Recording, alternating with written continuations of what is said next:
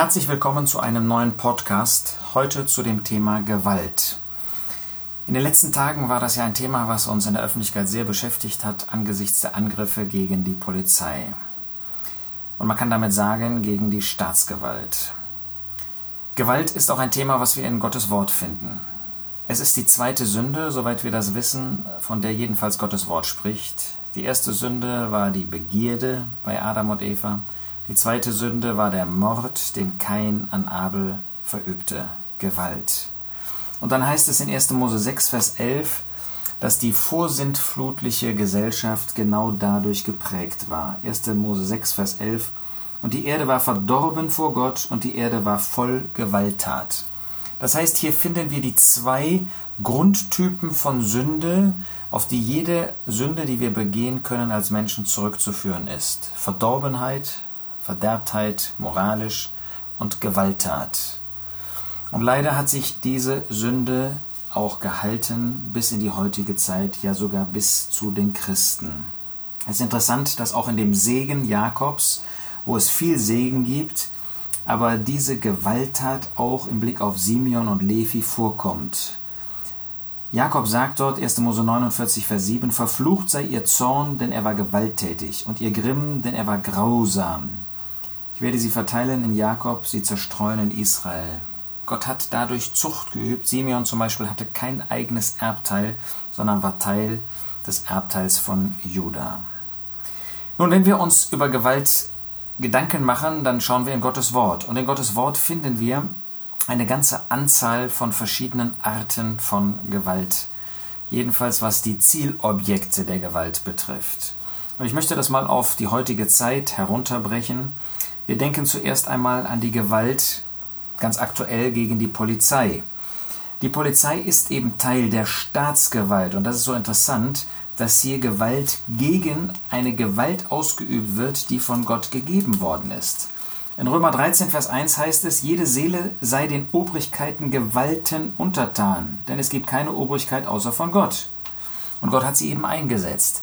Das heißt, hier wird Gewalt gegen das von Gott eingerichtete Gewaltorgan, Gewaltenorgan ausgeübt.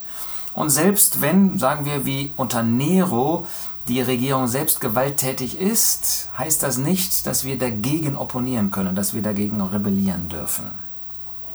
Dann gibt es zweitens Gewalt gegen Kinder. Wir denken an Herodes, der die Kinder in der Zeit des Herrn Jesus umgebracht hat, weil er den Herrn Jesus umbringen lassen wollte. Wir denken auch an den Pharao, der in Ägypten die Kinder alle umbringen ließ. Und wir denken an die Beschreibung der Sünder, der Menschen, der Gesellschaft. Paulus tut das in 1. Korinther 6, Vers 9. Wisst ihr nicht, dass Ungerechte das Reich Gottes nicht erben werden? Und darunter fasst er auch Knabenschänder. Das sind solche, die in Homosexualität lebten. Davon müssen wir ausgehen. Und das war in der damaligen Zeit, waren das eben solche, die sich gerade an Knaben, an Kindern vergangen haben. Wir denken in diesem Zusammenhang an die Worte des Herrn Jesus im Blick auf das Vergehen an Kindern, wo der Jesus in Matthäus 18, Vers 6 sagt, Wer aber irgendeinem dieser Kleinen, die an mich glauben, Anstoß gibt, für den wäre es besser, dass ein Mühlstein um seinen Hals gehängt und er in die Tiefe des Meeres versenkt würde. Das heißt, der Herr Jesus hat in besonderer Weise ein Herz für Kinder, für kleine Kinder. Und derjenige, der sie körperlich und dann noch schlimmer körperlich sexuell missbraucht, das ist in Gottes Augen etwas ganz, ganz Furchtbares. Wir brauchen uns ja auch heute nicht zu wundern über die Gesetze zur Erziehung. Wurden nicht in früheren Jahrzehnten Kinder brutal gewaltsam erzogen? Und müssen wir als Christen nicht zugeben, dass wir selbst auch im Zorn bis heute und gewalttätig, nicht nach der Weisheit, wie Gott über die Erziehung gesprochen hat, die Kinder erzogen hat? So schlägt oft das Pendel von einer in die andere Richtung und wir selber haben Mitverantwortung dafür. Wir denken dann drittens an Gewalt gegen das ungeborene Leben. Das ist ja so seltsam. In der heutigen Politik wird sehr viel Wert darauf gelegt, dass Kinderschutz geübt wird. Was sie damit meinen, ist natürlich äh, politisch gefärbter, atheistischer Kinderschutz aus ihrem Sinn, aus ihrer Sicht. Aber das ungeborene Leben, darum kümmert sich keiner. Damit will auch äh, sich keiner beschäftigen. Da sagt jeder, das ist das Recht der Frau, die ein Kind in sich hat. Dieses ungeborene Wesen, das ungeborene Leben, um das Gott sich kümmert. Der Prophet Elisa musste einmal über Hazael, den künftigen syrischen König, trauern, weil er wusste, dass er, 2. Könige 8, Vers 12, Jünglinge mit dem Schwert töten und ihre Kinder zerschmettern und ihre Schwangeren aus Israel aufschlitzen würde. Kein Respekt vor dem ungeborenen Leben. Und äh, das ist etwas Furchtbares, auch in der heutigen Zeit. Wie viele Kinder, wie viele Menschen, die noch im Mutterleib sind, müssen sterben. Das ist Gewalt. Das dürfen wir nicht übersehen. Gewalt aus Gottes Sicht. Dann haben wir leider auch Gewalt gegen Frauen. Ich meine damit gegen Ehefrauen. Natürlich ist es so, dass es inzwischen auch umgekehrt gibt, Gewalt gegen Männer. Aber im Allgemeinen müssen wir doch äh, zugeben, dass es sich um Gewalt gegen Frauen handelt. Diese Gewalt kann sowohl buchstäblich, das heißt körperlich sein, diese Gewalt kann auch seelisch sein, die kann sehr subtil sein. Wir denken an Ahasveros im Buch Esther, ähm, der sich nicht um die Frauen kümmerte. Seine Ehefrau, die musste herkommen und wenn sie es nicht wollte, dann wurde sie verdammt, verbannt in böser Weise. Wir denken ähnlich wie in 2. Könige 8 auch an die Situation in Amos 1, dort in Vers 13, wo wir über Ammon lesen dass sie die Schwangeren von Gilead aufgeschlitzt haben, um ihr Gebiet zu erweitern. Die Frauen waren egal, die Kinder waren egal. Man hat einfach Gewalt geübt. Auch heute gibt es in dieser Gesellschaft, aber leider auch unter Christen, Gewalt von Männern gegen Frauen. Wenn dann in der Ehe etwas nicht gut läuft, dann wird den Frauen verboten, sich an Seelsorger zu wenden. Dann wird ihnen verboten, ähm, auch ähm, danach Ausschau zu halten, dass man gemeinsam eine Seelsorge, einen Hirtendienst in Anspruch nimmt. Ähm, Frauen wird untersagt, manche werden äh, finanziell auch klein gehalten. Das ist Gewalt, das ist nichts anderes als in Gottes Augen Sünde. Dann gibt es fünftens auch Gewalt gegen behinderte Menschen, gegen Kinder, gegen Erwachsene, gegen Alte. Wir wissen heute, dass es perverse Dinge gibt, äh, die an ihnen getan wird. So ein bisschen einen Anfang davon finden wir auch in Gottes Wort. Ähm, das jedenfalls, was mir einfällt, ist Ziba, dieser Knecht von Saul, der dann Knecht von Mephiboset wurde, der lahm war, der an dem Tisch von David essen durfte. Und als David dann selber verfolgt wurde von Absalom, äh, da hat Ziba äh, sich zunutze gemacht, dass Mephiboset nicht mit David gehen konnte, weil er eben lahm war, auf andere angewiesen war. Das war letztlich nichts anderes als nicht nur Verleumdung gegen Mephiboset, sondern auch Gewaltausübung. Furchtbar, wenn heute gegen solche Menschen, die sich nicht wehren können, die in einer gewissen Weise behindert sind, subtil, seelisch und äh, durch Worte und auch durch körperliche Dinge, äh, auch sexuelle Dinge leider manchmal Gewalt ausgeübt wird. Und wir Christen, wir sind nicht besser. Wir haben das Fleisch an uns, das sündige Fleisch. Dann finden wir sechstens, dass Gewalt überhaupt gegen Menschen ausgeübt wird. Wir denken an Despoten, wir denken an Terroranschläge, ähm, wir denken an Anschläge von rechts und von links. Ja, diese Brutalität finden wir auch in Gottes Wort. Natürlich denken wir an jemanden wie Nero, von dem wird das aber jetzt nicht weiter berichtet. Aber wir denken auch, und das ist ja für uns jetzt viel, viel wichtiger noch, an Gläubige. Auch David ist da kein, äh, keine Ausnahme, das ist kein Ruhmesblatt. Wir denken an seinen Kampf gegen Ammon. Sicher, Ammon war brutal und böse. Und da heißt es einmal in 2 Samuel 12, Vers 31, dass er nach einem Sieg das Volk, das besiegte Volk herausführte und es unter die Säge und unter eiserne Dreschwagen und unter eiserne Beile legen ließ und sie durch einen Ziegelofen gehen ließ. So tat er allen Städten der Kinder Ammon. Er konnte sie ja töten, aber warum musste diese bestialische Brutalität sein? Da sind wir Christen leider wir Gläubigen leider auch nicht vorgefeit, wenn wir nicht uns selbst bewusst sind, dass wir mit Christus gestorben sind, dass dieser Zorn, diese Brutalität in unserem Leben keinen Platz haben sollte. Und dann gibt es siebtens, und das ist mein letzter Punkt, Gewalt gegen Gläubige. Wir denken an Regierungen, die das ausüben. Wir denken an Offenbarung 2, den Brief an Smyrna, die leiden mussten zehn Tage wir denken heute an Gläubige in Nordkorea, in Russland, in China, die schwer leiden müssen. Beten wir für sie?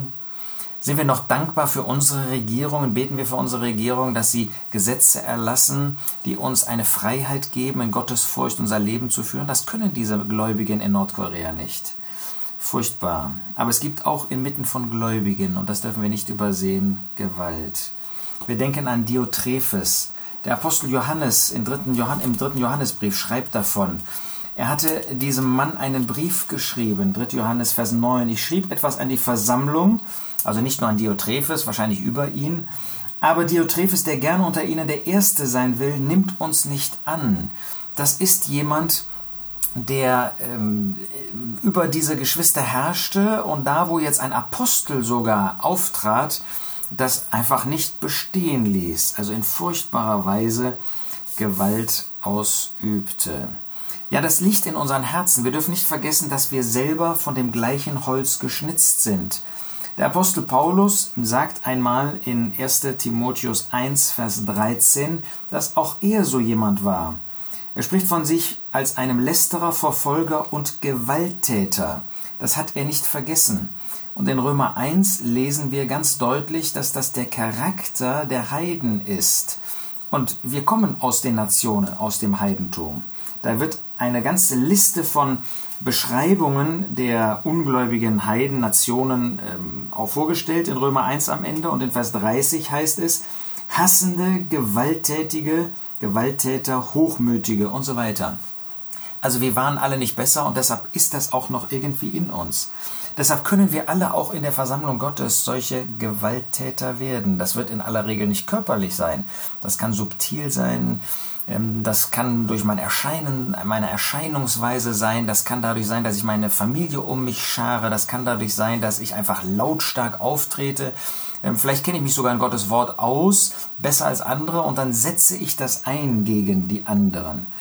Übrigens heißt das gar nicht, dass das ähm, eine, eine einzelne Klasse ist. Das hängt so ein bisschen in jedem von uns. Mir ist aufgefallen, gerade dass solche, die das erkennen bei anderen, ja, die geistlichen Missbrauch anprangern, selber Methoden verwenden, ähm, die, äh, die sie anprangern, die sie erkennen. Das ist auffallend, dass das immer wieder passiert in verschiedenen Bereichen. Ja, dieser YouTuber Rezo zum Beispiel, der genau die Methoden, die er anprangert bei den ähm, anderen Journalisten und äh, Medien, genau selber verwendet. Und so ist mir das aufgefallen, dass das auch bei solchen ist, die einen ähm, klaren Blick haben, dass es geistlichen Missbrauch gibt, ähm, die dann selber auch solche Methoden anwenden können. Das kann sehr subtil sein.